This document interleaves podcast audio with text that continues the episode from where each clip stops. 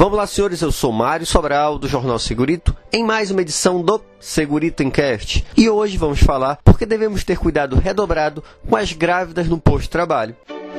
Segurito, segurito, segurito, segurito, segurito, segurito, segurito, segurito. Encast. A gravidez produz muita mudança na mulher, seja fisiológica ou psicológica. Só que essas mudanças acabam limitando a capacidade de trabalho dependendo do tipo de trabalho. E além disso, pode gerar risco para a mulher e para o feto. Eu fiz uma pesquisa em vários livros e eu encontrei os seguintes itens de limitação. Primeiro item, em função do feto, tem o aumento da frequência cardíaca e do consumo de oxigênio. Então a frequência cardíaca aumenta de 10 a 20 batimentos por minuto e o consumo de oxigênio de 20 a 30%. Ou seja, quando a mulher trabalha, ela está no limite. No trabalho físico, ela está no limite da capacidade dela. Ela acaba tendo uma menor capacidade de carga física dinâmica nesse período de gestação. Outro problema são as varizes na perna.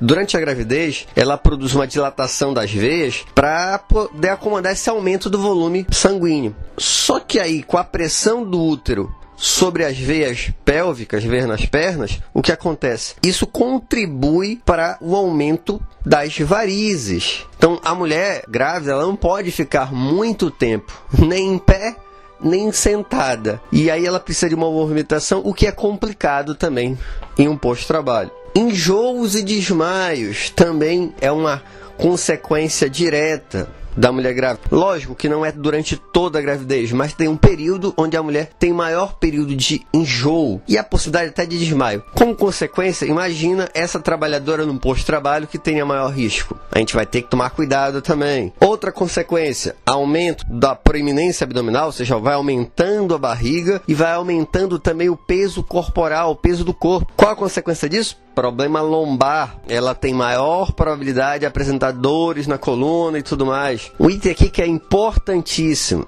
Quando a mulher engravida, ela precisa de uma maior flexibilidade das articulações. O organismo sabe disso, porque o bebê está aumentando ali dentro, né, e vai ter que passar por onde tem que passar. Então o organismo produz um hormônio chamado relaxina. Só que esse hormônio não é localizado, é para o corpo todo e acaba flexibilizando todos os ligamentos. Nessa flexibilização dos ligamentos, a mulher grávida acaba tendo mais fragilidade nas articulações e, como consequência, ela tem maior probabilidade de problemas osteomusculares. Outro item que contribui para esses problemas osteomusculares é a retenção de líquidos, principalmente no, no, na parte do punho, comprime o nervo mediano com a aparição de síndrome do túnel do carpo. Então, nas mulheres grávidas, a síndrome do túnel do carpo aparece para 28% delas. Isso limita sua atividade em, posto de trabalho com movimento repetitivo, por exemplo. Então, o que, que a gente pode fazer? Primeiro, o óbvio, né? tentar diminuir os riscos do posto de trabalho. A gente já sabe que ela vai ter uma limitação, vai ter que sair em alguns momentos, então vou ter que ver o que, que eu posso adequar o posto de trabalho